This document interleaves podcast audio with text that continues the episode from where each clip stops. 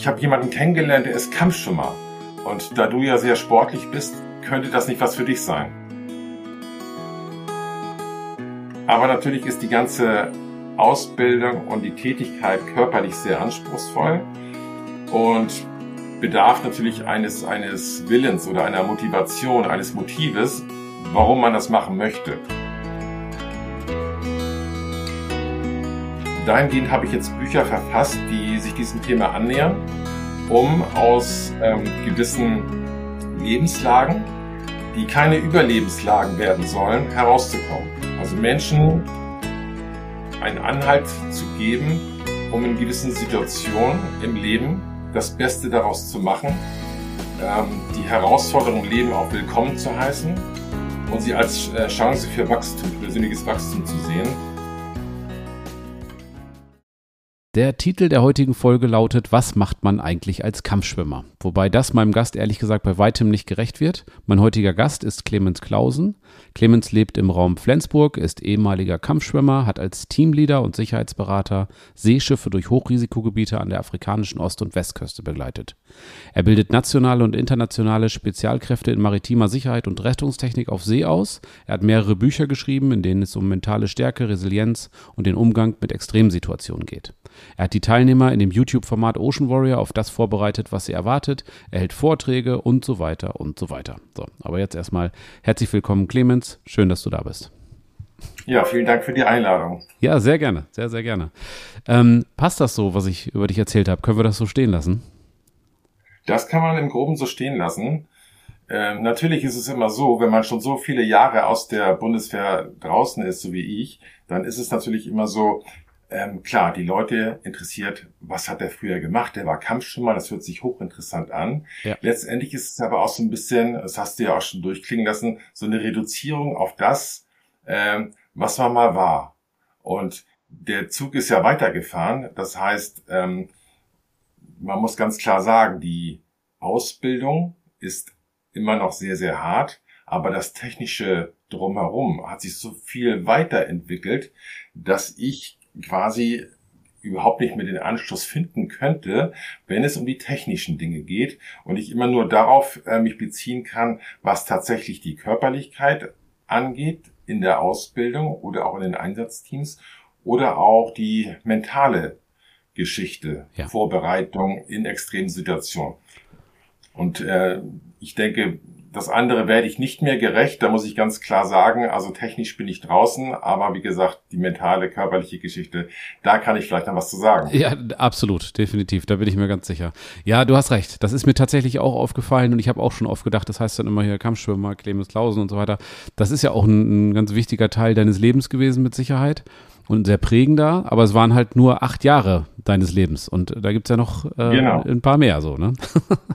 ganz genau. Ja, ich würde das äh, Gespräch ganz gerne so ein bisschen staffeln, ne? so ein bisschen über deine, über die Bereiche äh, Kampfschwimmer, Sicherheitsberater, über deine Bücher und so weiter sprechen. Da können wir uns mal so ein bisschen durchhangeln.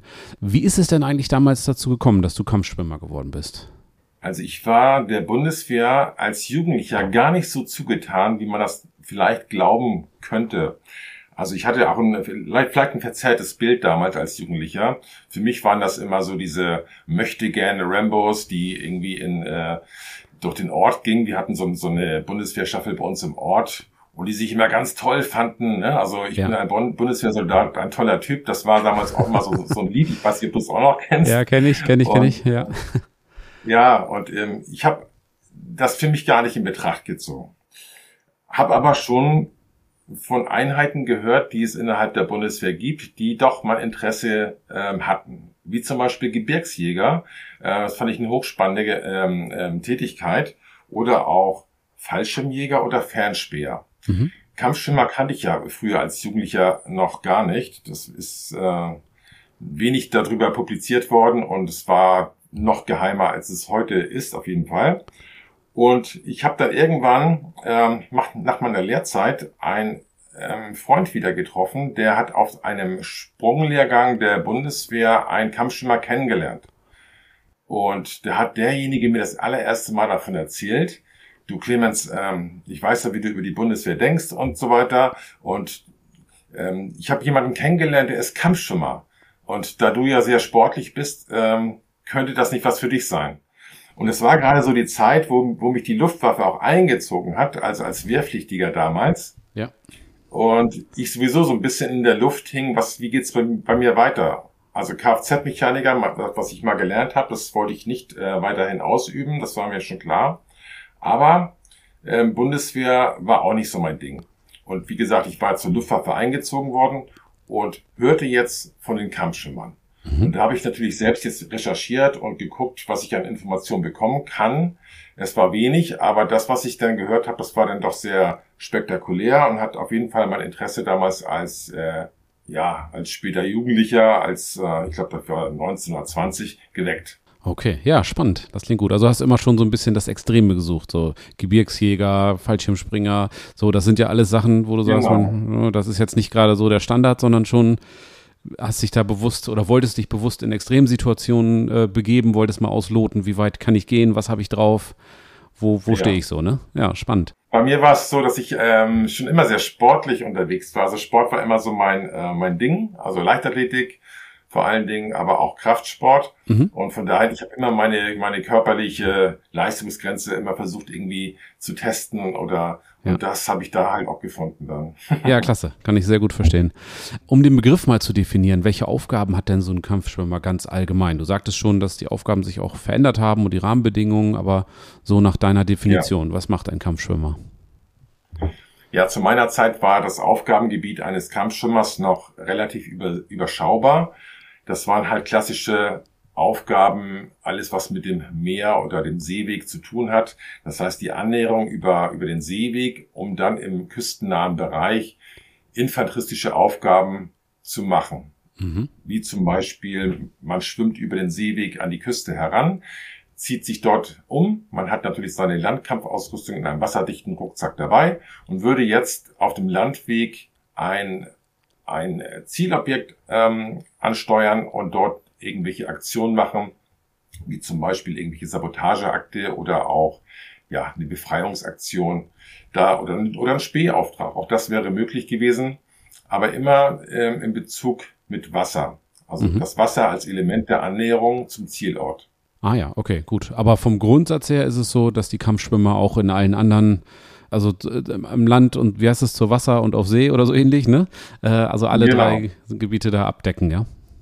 Ja, also um weit im, ähm, im Feindesland in Anführungsstrichen ähm, agieren zu können, ist es natürlich nötig, dass man ähm, dorthin gebracht wird. Mhm. Das heißt, auch ein Kampfschwimmer, der nun lange Zeit oder weite Strecken schwimmen kann, ist es ja äh, limitiert. Ne? Also in, wir schwimmen maximal 30 Kilometer in, der, in einer Abschlussübung.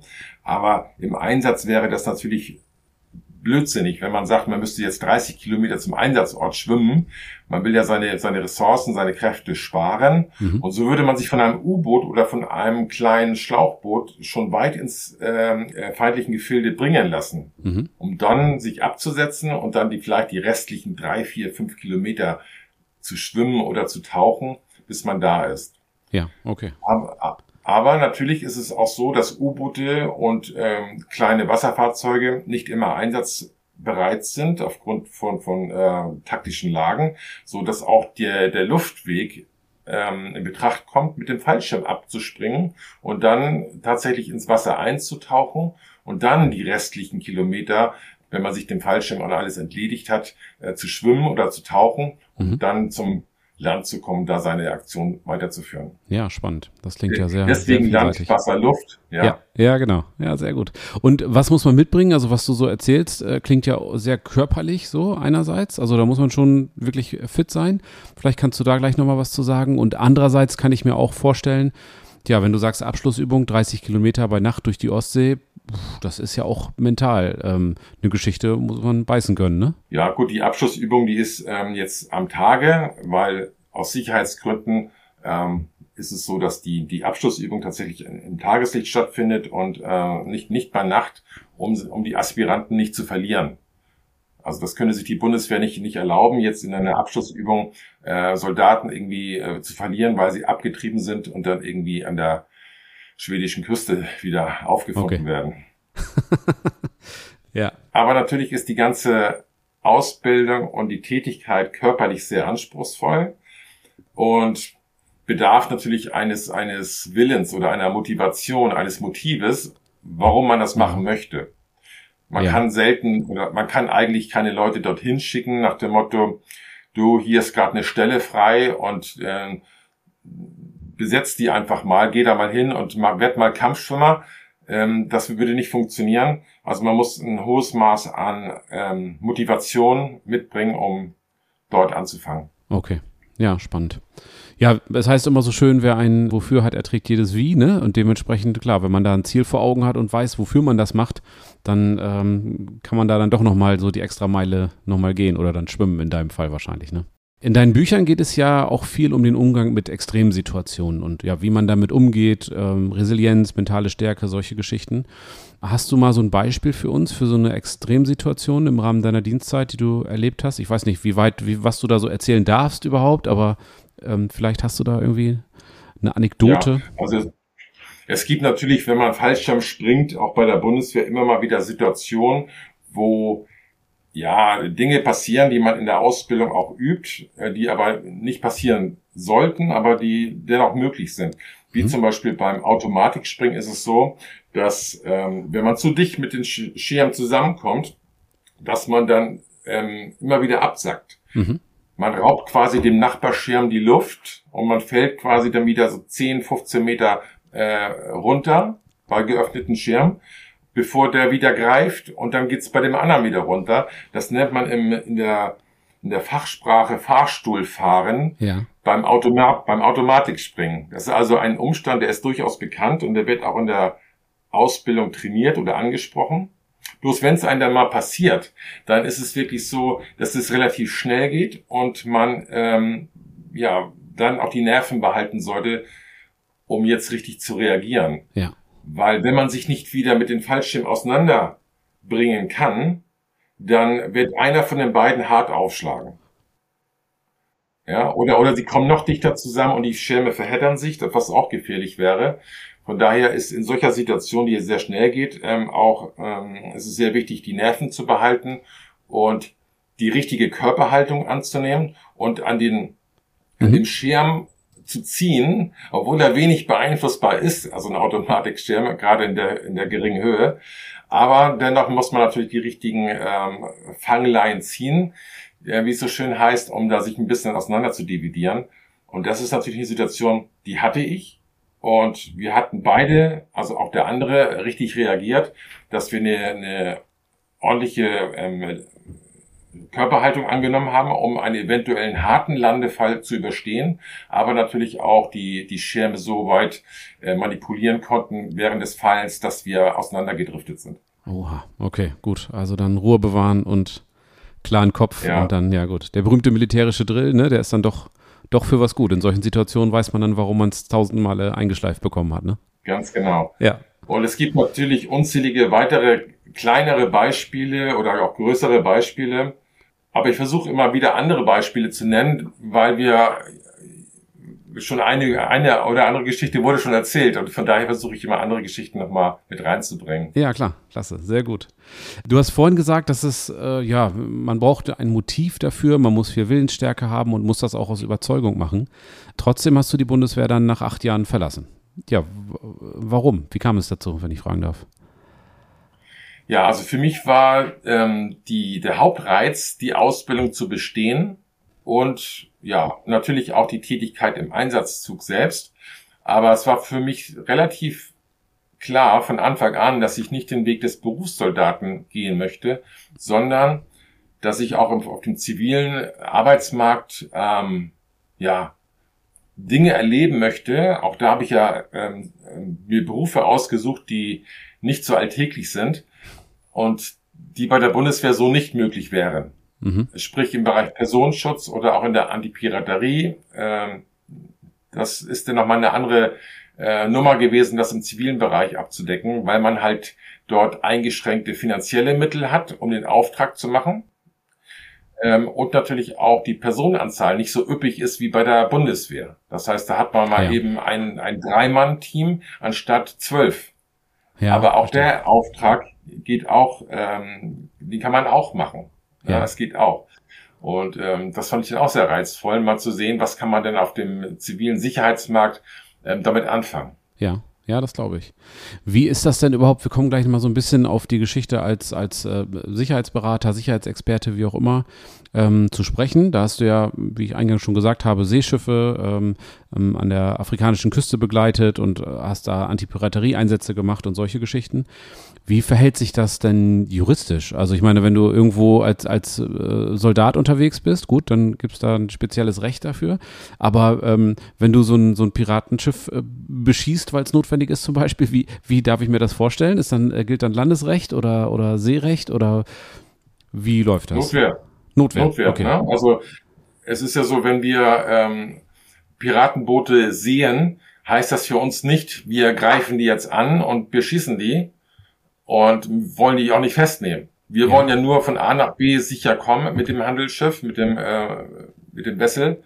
Und sollten wir auf diesem Weg ähm, angegriffen werden, ja, dann gilt ganz normales ähm, Notwehrrecht.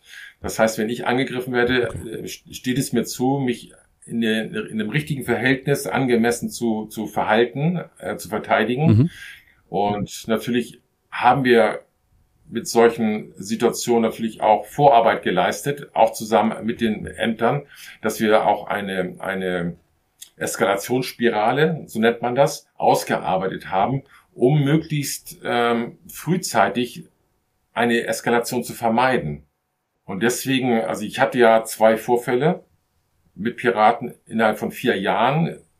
Es ist nicht sehr viel innerhalb von vier Jahren, aber dennoch ähm, ist nicht jeder in den Genuss gekommen, der zu See fährt, solche, solche Piraten mal zu sehen. Aber ähm, da haben wir natürlich als allererstes uns kenntlich gemacht, dass wir überhaupt an Bord sind. Ja. Und das ist ganz, ganz wichtig, weil diese Piraten sind keine Terroristen, die jetzt, ähm, denen es egal ist, ob sie draufgehen oder nicht, sondern es sind Kriminelle, die entweder Lösegeld haben wollen oder die Ladung haben wollen.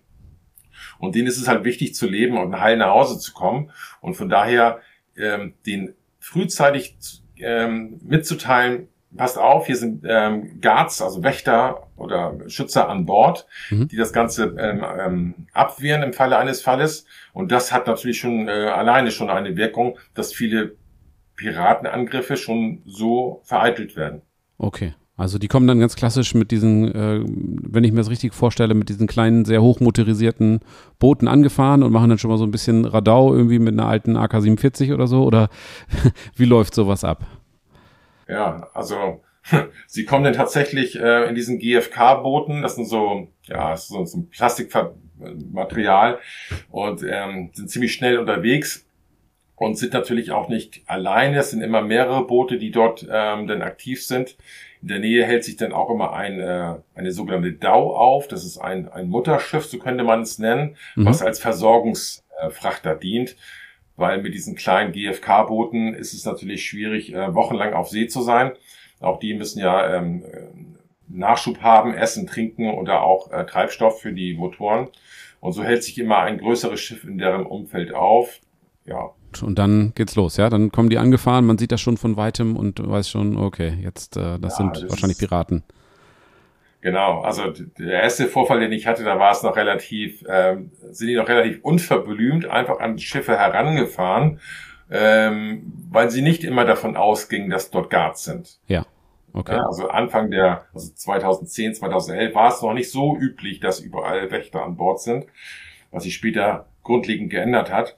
Und so haben sie es auch drauf ankommen lassen und sind einfach mit Full Speed an die äh, Schiffswände äh, herangefahren, mit der Hoffnung, dass äh, dort keiner sich wehrt und sie ganz einfach das Schiff entern können. Mhm. Und natürlich haben die Reedereien reagiert und ähm, dann sogenannte äh, äh, Schutzteams installiert auf diesen Wesseln. Ne? Und auch die um Ummantelung eines Schiffes hat man dann auch mit äh, sogenanntes NATO-Draht hat man dann auch äh, protektiert, so dass es Entern mhm. auch sehr sehr schwer ist für ein ähm, für ein Pirat. Und äh, hat das was gebracht? Bist du da noch so ein bisschen im Thema? Also äh, hat es dazu geführt, dass es weniger Piratenangriffe gibt oder haben die Piraten auch dementsprechend aufgerüstet und größere Boote, stärkere Waffen und so weiter? Ähm, das war immer meine Befürchtung, dass dass die Piraten ähm, aufrüsten. Ähm, damals war Libyen ja. im Umsturz und ähm, es sind viele ähm, Waffen weggekommen aus Libyen. Ich glaube auch so um die 5000 Stinger-Raketen. Ja, also Boden-Boden-Raketen, die jetzt auf Wärme gehen. So, die gehen bis fünf Kilometer. Und das ist natürlich ein, ein, ein Bedrohungsmerkmal, wenn jetzt eine, ein Piratenteam so eine äh, Stinger-Rakete auf ein äh, Wessel richtet und einfach funkt, haltet den Kahn an, ansonsten geht das Ding in den Funnel, also in diesen Schornstein, in diesen Trichterschornstein, ähm, weil das ist die wärmste Quelle auf dem Schiff. Und dann war's das, dann ist das Schiff kaputt und ähm, dann können die ganz problemlos entern. Das als Bedrohungsmerkmal war immer meine Befürchtung. Ja. Gott sei Dank sind diese Stinger-Raketen nie in Piratenhände gekommen, sodass dieses ausblieb. Sie hatten später ihre Taktik ganz einfach geändert, ähm, als sie gemerkt haben, dass die, dass das stumpfe Anfahren eines Containerschiffes ähm, damit verbunden ist, dass Warnschüsse abgegeben werden oder sogar andere auf die schießen. Ja. Da haben sie die Taktik insofern geändert, dass sie ähm, ganz langsam an ein äh, Containerschiff herangefahren sind und auch mit mhm. den Händen erhoben, so dass man sieht, sie haben keine Waffen. Und die wollten dann einfach nur erkennen, ob dort oben auf der Brücke Guards sind oder nicht. Und das nennt man dann okay. Soft Approach. Und diese Taktik wurde dann ab 2012, 2013 angewandt, um sich äh, gefahrlos einem Schiff zu nähern. Ja, du bist dann ja nachher übergegangen in die Ausbildung ne, von Spezialkräften. Ich habe gelesen, Ausbildung nationaler und internationaler Spezialkräfte in maritimer Sicherheit. Das waren dann also genau diese Leute, diese Guards, die du dann ausgebildet hast? Oder wie darf ich mir das vorstellen? Nee, das waren Polizeikräfte von Bund und Länder und teilweise auch Bundeswehreinheiten, die äh, gekommen sind, um sich in maritimer, in maritim Überlebenstechniken schulen zu lassen. Okay. Und was für Techniken gibt's da so? Was, um was ging es da? Also wenn jetzt ein, ähm, ein Polizist der Küstenwache beispielsweise, um nur mal ein Beispiel zu nennen, von mhm. Bord fällt, äh, wie reagiert er richtig, die Rettungsweste aufzu, auszulösen, gegebenenfalls ein, ein Life Raft, also so eine Rettungsinsel zu besteigen. Was für Equipment findet er in so einer Rettungsinsel, was ihm das Überleben erleichtert? Also es ging immer darum, wenn Menschen ins Wasser fallen und jetzt äh, von ihrem eigentlichen Auftrag entfernt wurden, um jetzt eine gewisse Zeit im Wasser klarzukommen, nicht zu unterkühlen mhm. oder wenn es sogar, äh, wenn man von Tagen spricht, dann auch nicht äh, zu verdursten. Okay.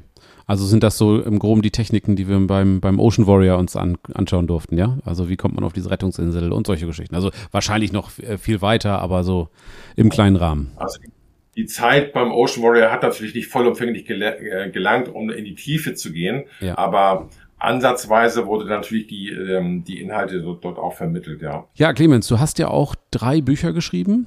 Dein letztes Buch, dein aktuelles Buch, Tiger Mindset, glaube ich, äh, ist jetzt gerade vor, vor einiger Zeit rausgekommen. Ne? Ähm, kannst du ja. uns da mal so einen kurzen Einblick geben? Um was geht es an deinen Büchern und was hat dich dazu gebracht? Was wolltest du, was willst du damit rüberbringen mit diesen Büchern?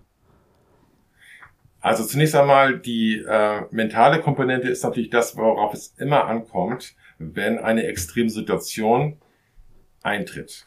Und was eine Extremsituation ist, ist natürlich Auslegungssache. Für den einen ist das im privaten Bereich eine, ein Verlust eines anderen Menschen beispielsweise. Auch das kann eine Extremsituation sein. Oder traumatische Erinnerung an, an den Dienst bei der Bundeswehr oder traumatische Erfahrung bei der Polizei. Also Extremsituationen sind äh, vielfältig und sehr individuell. Und es ist nicht mehr, nicht immer akut, dass jetzt irgendwie eine Gefahrensituation ist und jetzt ist, das wäre natürlich auch eine Extremsituation, aber es ist weitaus umfänglicher. Und dahingehend habe ich jetzt Bücher verfasst, die sich diesem Thema annähern, um mhm. aus ähm, gewissen Lebenslagen, die keine Überlebenslagen werden sollen, herauszukommen. Also Menschen einen Anhalt zu geben, um in gewissen Situationen im Leben das Beste daraus zu machen, ähm, die Herausforderung im Leben auch willkommen zu heißen und sie als mhm. äh, Chance für Wachstum, für persönliches Wachstum zu sehen. Und ich sehe es gerade in der heutigen Zeit immer mehr, dass ähm, viele Menschen überfordert sind, gerade wenn sie Erfahrungen gemacht haben, die nicht schön sind. Und wenn sich zu viele Eindrücke sammeln in einem Mensch, in einem Menschen, dann kann der mentale Krug auch zu voll sein. Und dann ist es wirklich angebracht und auch wirklich für mein Empfinden ein, ein Akt der Stärke, sich da Unterstützung zu holen oder zu schauen, wie sind andere Menschen damit umgegangen, die in ähnlichen Lagen waren. Ja. Und ich Absolut. reflektiere das immer aus meiner eigenen, aus meinem eigenen Leben heraus. Das heißt, ich bin ja kein Psychologe oder ein, ähm, sondern ich habe das Ganze aus meinem eigenen Leben reflektiert. Mhm. Natürlich habe ich auch eine Coaching-Ausbildung gemacht, um die richtigen Wörter zu verwenden, damit man mich auch versteht. und, ähm, aber letztendlich ist es alles sehr, sehr authentisch und ähm, aus meinem tiefsten Inneren geschrieben und spiegelt auch meine eigenen Erfahrungen wieder. Ja, sehr gut. Und was ich äh, ganz wichtig finde bei dem Thema ist, dass das eigentlich, dass diese Bücher eigentlich für jeden interessant sein sollten, weil da geht es ja nicht nur um, um irgendwie Elite-Soldaten oder äh, was auch immer, sondern wie du schon sagtest, eine Extremsituation wird jeder in seinem Leben haben. Also jeder wird irgendwann mal jemanden verlieren, den er gern hat, oder jeder wird mal irgendwie in irgendeine Situation kommen, wo er äh, ja resilient sein muss und wo er diese Techniken, wo diese Techniken ihm tatsächlich äh, sehr gut weiterhelfen können. Ne? Fand ich, finde ich richtig gut, also definitiv. Ich habe übrigens beim äh, Durchblättern, ich habe dir erzählt, äh, Mentalkraft ist gerade meine aktuelle Bettlektüre, übrigens sehr zu empfehlen an der Stelle. Da habe ich mal am Anfang so ein bisschen durchgeblättert und dann ist bei mir hängen geblieben diese 4-7-8-Methode. Und ich habe vor ein paar Tagen einfach auch bei der Arbeit ein bisschen Stress gehabt. Das war gar keine Extremsituation, das war weit entfernt von einer Extremsituation. Aber ich habe das einfach mal ausprobiert und das, also das waren, ich weiß nicht, vier, fünf Durchgänge mit dieser 4-7-8-Methode, also vier Sekunden einatmen, sieben Sekunden ausatmen, acht Sekunden die Luft anhalten und dann das Ganze wiederholen. Und ich war wirklich, also äh, ja, baff, muss ich sagen, wie, wie extrem, wie stark das gewirkt hat. Also wie mich das körperlich und mental beruhigt hat. Ich war richtig, äh, ich das war richtig so ein kleiner Aha-Effekt. Also das ist äh, gemerkt und wird jetzt ganz oft angewandt. Tolle ja. Sache. Ja, ich kann dazu sagen, also die, die Atmung ist ja immer noch die schnellste Methode, um auf den Körper Einfluss zu nehmen, wenn wir Medikamente mal weglassen. Also die Atmung hat unmittelbaren Einfluss auf unser Empfinden, auf unsere Wahrnehmung und so können wir natürlich unsere, unseren ganzen äh, Zustand unheimlich gut und schnell beeinflussen. Und das kann man natürlich auch trainieren, sollte man auch. Mhm wenn man Auto fährt zum Beispiel und sich gerne aufregt über andere Autofahrer oder wenn wir in einer zeitlichen äh, Kürze irgendwie einkaufen müssen und es staut sich an der Kasse. Ja, das sind alles wunderbare Gelegenheiten, um die 478 Atemtechnik anzuwenden. Und es ist auch ganz einfach erklärt, wieso sie so gut funktioniert. Sie bringt mich aus der Außenwahrnehmung heraus. Das heißt, ich reibe mich da nicht mehr an der Situation als solches, ja, weil es ist ja auch nur kognitiv, es ist ja nur vorgestellt. Es passiert mir ja nicht wirklich was an einer überfüllten Kasse. Ja, ich bin halt ja nur etwas später dran, aber da geht ja die Welt nicht von unter. Und wenn ich jetzt in die, in der, aus der Außenwahrnehmung wieder in die Innenwahrnehmung gehe, dann ähm, beruhigt sich mein ganzes Körper-Geist-System wieder. Ja. Und wenn ich das dann noch unterstützend mache, dass ich bewusst meine Muskulatur entspanne, den Nacken wieder ein bisschen locker lasse und auch die Hände öffne, weil unbewusst stehen wir da an der Kasse auch und äh, haben schon die Faust vielleicht geballt. Ja. Nicht, weil wir zuschlagen wollen, aber es sind alles Verkrampfungen im Körper. Ja, wir verkrampfen geistig und der Körper zieht nach. Und wenn wir da äh, den umgekehrten Weg gehen und den Körper entkrampfen, bewusst die Gesichtsmuskulatur, den, die Nackenmuskulatur entspannen und dann noch versuchen, äh, richtig zu atmen, Wobei 4, 7, 8 natürlich Zahlen sind, die nicht in Stein gemeißelt sind. Ob das nun 5, 8, 9 ist, ist auch egal. Es geht ja. immer darum, einzuatmen und etwas verlängert auszuatmen. Ich verstehe, ja.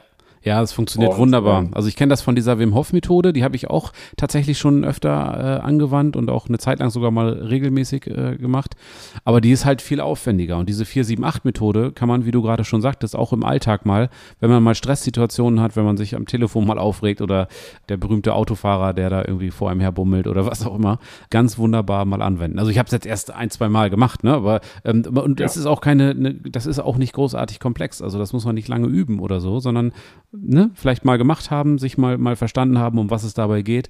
Und dann ist das eine ganz tolle Möglichkeit, äh, wieder runterzukommen und aus diesem, ja, wie heißt es, Fight-or-Flight-Modus rauszukommen und äh, einfach mal wieder, ja, so ein bisschen in die Außen, in die Innenwahrnehmung zu gehen. Genau, aus der Außenwahrnehmung raus und in die Innenwahrnehmung rein. Klasse, ja, sehr gut.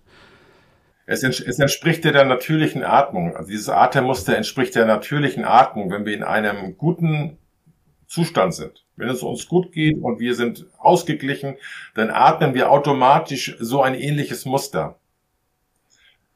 Und wenn wir das bewusst uns zurückholen, dann hat es den umgekehrten Effekt auf uns, also den gleichen Effekt.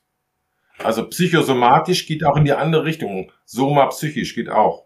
Clemens, in deinen Vorträgen und Büchern sprichst du oft über Routinen und Motivation. Ähm, welche Bedeutung haben diese beiden Begriffe für dich?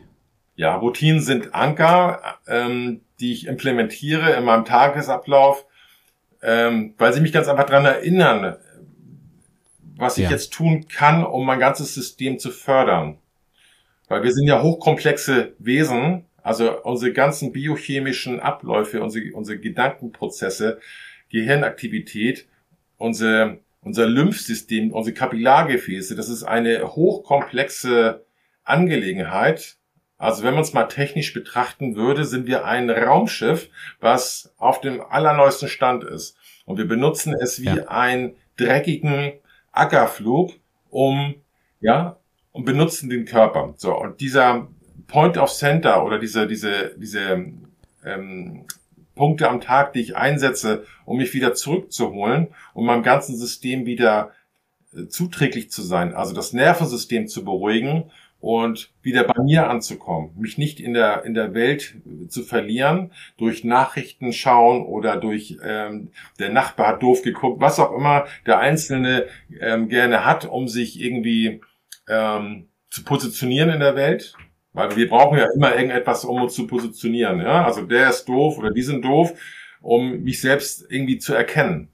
Und wenn das aufhört, wenn wir uns ähm, immer wieder zurückholen und unseren eigenen Mittelpunkt finden durch ähm, feste Tagesroutinen, Abläufe, wo ich sage, ich mache jeden Morgen meine Mobility-Übungen, ja, weil das bringt mich schon mal wieder zu mir, zu mich selbst. Ja, ich bin ja nicht im, in den Gedanken, ja. irgendwie den Nachrichten oder was in der Welt alles schief läuft, sondern ich bin erstmal wieder bei mir.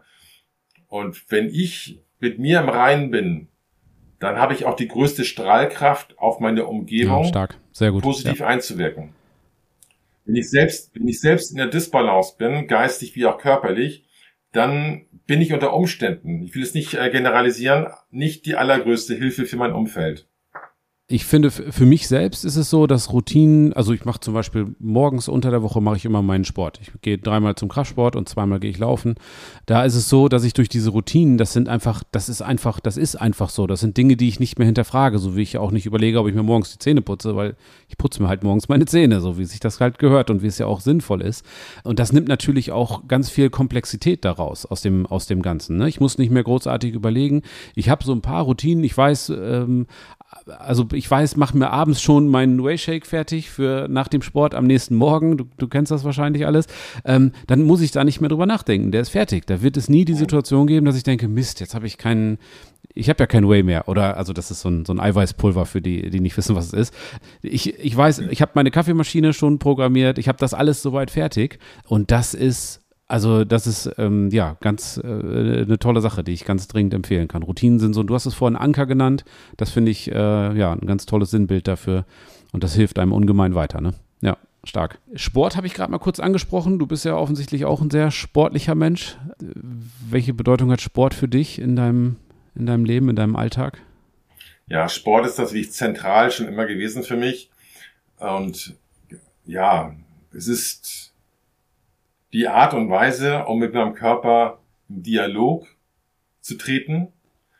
Ja. Und es geht bei mir jetzt nicht mehr darum, ich bin jetzt 52, ich, ich äh, möchte mich nicht mehr an anderen Menschen messen, sondern mhm. hier geht es bei mir jetzt darum, möglichst lange meinen Körper funktionstüchtig zu halten, ohne Schmerzen und uneingeschränkt das zu tun, was ein Mensch vielleicht tun sollte, der gesund ist, körperlich uneingeschränkt zur Welt gekommen ist, der hat natürlich gewisse Merkmale. Er kann, er kann krabbeln, er kann laufen, er kann springen, er kann irgendwo hochklettern, er kann Dinge tragen. Und all diese Fähigkeiten, ähm, so banal sie auch klingen mögen in den Ohren eines jungen Menschen, ähm, sind so, dass sie im Laufe der, des Älterwerdens ähm, ja teilweise nicht mehr vollumfänglich äh, zur Verfügung stehen. Wir brauchen uns nur mal 70, 80-jährige Menschen anschauen, die einseitig ihr Leben gelebt haben, vielleicht auch viel gearbeitet haben und nicht für irgendeinen Ausgleich gesorgt haben. Die haben ihre körperlichen Spuren und sind teilweise dann nur noch eingeschränkt ähm, unterwegs. Und das möchte ich eigentlich lange Zeit hinauszögern, so lange wie es geht, dass ich halt, ja, für mich selbst ähm, noch einigermaßen auch mit 80 noch unterwegs bin. Und das ist so mein Anspruch. Ja, und ich glaube, wenn man frühzeitig anfängt damit oder rechtzeitig damit anfängt, dann, dann wird das auch was. Ich glaube, dass gewisse Signale vom Körper ausgehen, die man lernt als Sportler auch zu ignorieren. Ja, also Schmerzen einfach ignorieren und drüber. Das ist natürlich das, was wir als Leistungssportler früher auch gelernt haben. Wenn es mal zwickt, ja, ja, das geht doch wieder weg. Geht's auch, wenn du jung bist. Bloß irgendwann werden die Signale ja auch deutlicher. Und wenn man dann immer noch diese Schiene fährt, ähm, dann ist es natürlich so, dass dann irgendwelche Arthrosen sich einstellen oder irgendwelche ähm, körperlichen Degenerationen. Und das wollen wir ja nicht. Ja, definitiv. Okay. Und dann irgendwann im Laufe der Zeit geht es auch einfach darum, einen positiven Schmerz, also was ich Muskelkater, solche Dinge, von einem äh, ja, signalgebenden Schmerz. Ne? Der Körper sagt mir, Mensch, da ist irgendwas nicht so, wie es sein soll, lass das mal bitte oder mach mal bitte irgendwas anders, ähm, unterscheiden zu können. Ne? Der Mensch ist ja äh, in seiner Lebensspanne gewissen Epochen, hat, hat, er, hat er gewisse Epochen. So, und wenn der Mensch jetzt ähm, in seiner frühen Jugend oder auch in seinem späteren Erwachsenenalter Vorarbeit leistet, weil er halt ja. viel Sport gemacht hat. Ja, dann braucht er im Alter auch nicht mehr so viel machen, um ein gewisses Niveau ja. zu halten. Und ich sehe ja. es zum Beispiel im Kraftsport. Ähm, ich gehe ja nur zweimal die Woche zum Kraftsport, aber ich erhalte mir sehr, sehr viel dadurch. Und ich trainiere nicht mehr in dem Bereich, wo ich großartig Muskelkater produziere ich weiß schon, wie es geht, mhm. Muskelkater zu bekommen. Es fühlt sich ja auch manchmal schön an und dann weiß man, das Training war einigermaßen hart. Aber die Kunst ist es später irgendwann nicht immer in die Übersäuerung hineinzugehen. Hm, ja? Ich verstehe. Ja. Wenn man jetzt ja. zum Beispiel mal so einen Kraft-3-Kämpfer sieht oder so einen Bankdrückmeister, äh, der trainiert der Bankdrück nicht in den Übersäuerungsbereich. Ich habe mich immer früher gewundert, wie, sie, wie die trainieren. Die machen ja nur zwei Wiederholungen, dann legen die das, die Handel wieder ab. Wo ich denke, der hat sich ja gar nicht erschöpft. Und ich war es immer so gewohnt, äh, bis die Augen den, den Aug, äh, die Augenhöhle verlassen haben zu, zu trainieren. Ja. Ja. ja, klar. Ja, das typische Hypertrophie-Training und einfach, genau. ja, wenn es dann um Muskelwachstum geht und Progression und so weiter. Und ich mit meinen äh, mittlerweile auch 41 Jahren bin tatsächlich auch mittlerweile an so einem Punkt, wo ich sagen muss, es muss nicht immer höher, weiter, schneller. Ich muss nicht nochmal einen neuen Rekord im, im äh, Kreuzheben, Bankdrücken, Kniebeugen und so weiter haben, sondern wenn ich einigermaßen auf dem Stand bin, äh, wo ich jetzt bin, dann, dann ist alles gut und dann muss auch die Vernunft siegen. Es geht dann wirklich darum, letztendlich um eine, um eine Gesunderhaltung und ja. ja wie du schon sagtest, ne, so lange wie möglich fit zu bleiben. Man kann sich technisch ja immer noch verbessern. Das heißt, ähm, da wo ich jetzt nicht mehr körperlich mich komplett ausreize und, und zerstöre, da kann ich auf jeden Fall noch an der Technik arbeiten oder an der Komplexität meiner, meiner, meiner Übung, dass ich andere Übungen auch mache. Ne? Und das ist natürlich auch ja. unheimlich wertvoll, um auch äh, ja immer neue Dinge hinzuzulernen, dazu zu lernen und den Kreis der Fähigkeiten, wie ich ihn nenne, zu erweitern. Ja, ich habe bei mir zum Beispiel jetzt äh, seit einiger Zeit erst das Laufen mit, mit reingebracht. Ich muss wieder ein paar Kilos runter. Ja. Und äh, für mich war Cardio war immer, ja, du kennst das, ne? Also das ist davon schrumpfen die Arme und das ist Teufelszeug und so weiter. Ja. Das ist natürlich Quatsch. Das ist wissenschaftlich äh, totaler Blödsinn und das ist Pumpergerede. Aber äh, das da mit reinzubringen und äh, jetzt noch zweimal die Woche laufen zu gehen, heute Morgen bin ich noch laufen gewesen, das ist auch für den Kopf unheimlich ähm, reinigend und ganz, ja, das hilft einem irgendwie so eine klare Sicht auf die Dinge zu, zu geben. Und mir fehlt der Sport dann auch. Wenn ich mal eine Woche raus bin oder ein paar Tage, ja. dann muss ich auch sagen, bin ich unzufrieden und dann ist irgendwie, ach, das ist irgendwie alles, das ist doof, ne? Aber das kennst du wahrscheinlich auch. Sport, Sport ist unter uns gesprochen ja auch eine völlig neumodische Geschichte. Ich glaube nicht, dass unsere Vorfahren, Wikinger oder wer auch immer diese Vorfahren waren bei uns, Sport gemacht haben. Sie haben trainiert, jawohl, aber gewisse Techniken. Sie haben technisch trainiert, um sich zu verbessern. Ja. Und haben natürlich den Tagesablauf schon sehr körperlich gearbeitet, wahrscheinlich. Also mal so einen Baum zu fällen mit einer Axt ist natürlich auch anstrengend. Aber ähm, sie sind ja nicht zum Sport gegangen, wie wir heutigen Menschen und haben danach einen Whey getrunken oder äh, so etwas. Aber die waren natürlich auch sehr, sehr stark.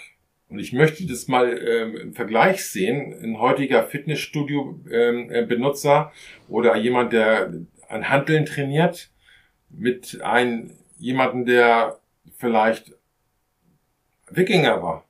Oder ja. Ja, ich ja, weiß, was du meinst. Ja. Wenn die mal gegeneinander clashen, wer würde denn da irgendwie gewinnen? Das wäre ja mal eine interessante Geschichte. Und, ähm, das wäre spannend, ja. Und so ist ja die Frage generell aufzustellen, ist denn Sport überhaupt nötig für einen Menschen? Oder langt es, wenn er sich übt? Ähm, ja, wahrscheinlich zweiteres, aber es ist ja dann irgendwo ein Instrument, was man nutzt, um sich, um sich zu üben. Und dieser, gerade der Kraftsport ist ja genau. relativ ganzheitlich, ne? Und das ist das, was es dann vielleicht ausmacht, oder? Ah, ja, ist richtig. Aber worauf ich hinaus will, ist, dass die Leute sich oder viele Leute, mich eingeschlossen damals, sich auf dem Weg, Sport zu betreiben, verlieren. Das heißt, sie betreiben eine Sportart, wie zum Beispiel Mara Laufen, Marathonlaufen oder äh, Kraftsport. Die wollen dann dicke Arme ja. haben und betreiben das dann sehr, sehr exzessiv und verlieren mhm. sich da drinnen und entfernen sich meilenweit von dem ursprünglichen Menschen, der ja generalistisch aufgestellt war, eine Allzweckwaffe war, wenn man das mal so ja. betrachten möchte, als Krieger, und entfernt sich meilenweit dadurch, indem er eine Sportart bis ins Exzessive frönt und dadurch natürlich auch sein Tribut zahlt. Und das ist eine sehr, sehr neumodische Art zu denken, wie man seinen Körper benutzt und damit auch vielleicht zerstört. Ich weiß, was du meinst. Der typische 130 Kilo Bodybuilder, der dann irgendwo die Treppe hochgeht und erstmal nach Luft schnappt, obwohl er eigentlich ein super Sportler ist und jeden Tag zwei Stunden trainiert. Und Sehr engagierter Sportler meine, ist, ne? genau, ja, ja. Absolut, ja, ja, klar. Halt ein Spezialist in seinem Bereich, ne? Ja. Super, gut. Ja, Clemens, ähm, dann kommen wir schon so langsam zum, zum Ende unseres Gespräches. Mhm. Ähm, das war sehr, sehr spannend. Eine Frage habe ich noch und zwar, das ist eine Frage, die ich immer zum Ende des Gespräches stelle, wenn jetzt hier ein junger Mensch zuhört und der sagt, Mensch, Kampfschwimmer, das ist also, was er gerade erzählt hat, das klingt verdächtig nach dem, was ich gerne mal machen möchte. Das interessiert mich sehr. Was würdest du so jemandem raten? Welchen Weg sollte er gehen oder könnte er gehen? Ja, ähm, ich, ich sag mal so, wenn es einer werden möchte, dann soll er auch alles in die Waagschale werfen, um dieses auch umzusetzen. Und was ich ja. häufig beobachte, ist, dass durch die ganzen Informationen, die uns zur Verfügung stehen im Internet, mhm. viele junge Menschen konsumieren. Sie finden das KSK super, sie finden die Special Forces aus den USA super, sie, äh, dann ist das SEK wieder total interessant und sie wägen ab, wer ist die härteste Einheit, die beste Einheit. Und wer mal in diesen Einheiten war, der rechnet gar nicht mehr in besser, härter oder so, sondern die kennen sich alle, die arbeiten oder trainieren auch zusammen. Und es geht nicht um härter oder besser, sondern es geht um die richtigen Skills zu lernen und ja, und dieses, dieses hart härter am härtesten Prinzip, das ist, ähm, das ist Quatsch. Von daher rate ich jemanden, der zu einer Einheit möchte, sich eine auszusuchen, die ihm am meisten zusagt und sich nicht ständig mit, äh, nicht ständig die Informationen nur zu konsumieren, weil ich kann natürlich jetzt, äh, wenn ich ähm, ein junger Mensch bin, kann ich mir natürlich zwei Wochen lang irgendwelche KSK-Videos angucken und mich total daran erfreuen und die toll finden und dann irgendwann sagen, ja, da will ich auch hin. Oder ich kann irgendwann aufhören, diese Sachen zu konsumieren und tatsächlich mal zu einem Karrierecenter der Bundeswehr hinzugehen und zu sagen, wie sieht's denn aus? Wie, wie, wie komme ich da hin und was sind die ersten Schritte? Ja. Kann ich vielleicht mal irgendwie äh, drei Tage Praktikum machen in irgendeiner Bundeswehreinheit, um erstmal die, die, den Geruch einer Kaserne zu äh, schnuppern? Vielleicht ist es ja gar nichts für mich. Und dann vielleicht auch mal ein, äh, ein Praktikum beim KSM zu machen. Das gibt es ja durchaus, mhm. dass man dort äh, mal eine Woche oder zwei Wochen ein Praktikum machen kann und raus aus dem Konsumieren von Informationen rein in die Handlung, in dem Konkretwerden. Das ist, rate ich. Ja, ja, sehr gut. Vielleicht nochmal einen Eignungstest äh, mal, mal raussuchen und daraufhin vielleicht so ein bisschen trainieren, so, also zumindest in die grobe Richtung mal anfangen zu ja. laufen und ein bisschen Sport zu machen, solche Geschichten. Ne? Ja, sehr gut, klasse. Und die Bereitschaft Schön. natürlich auch, ähm, Dinge loszulassen, die mich davon abhalten.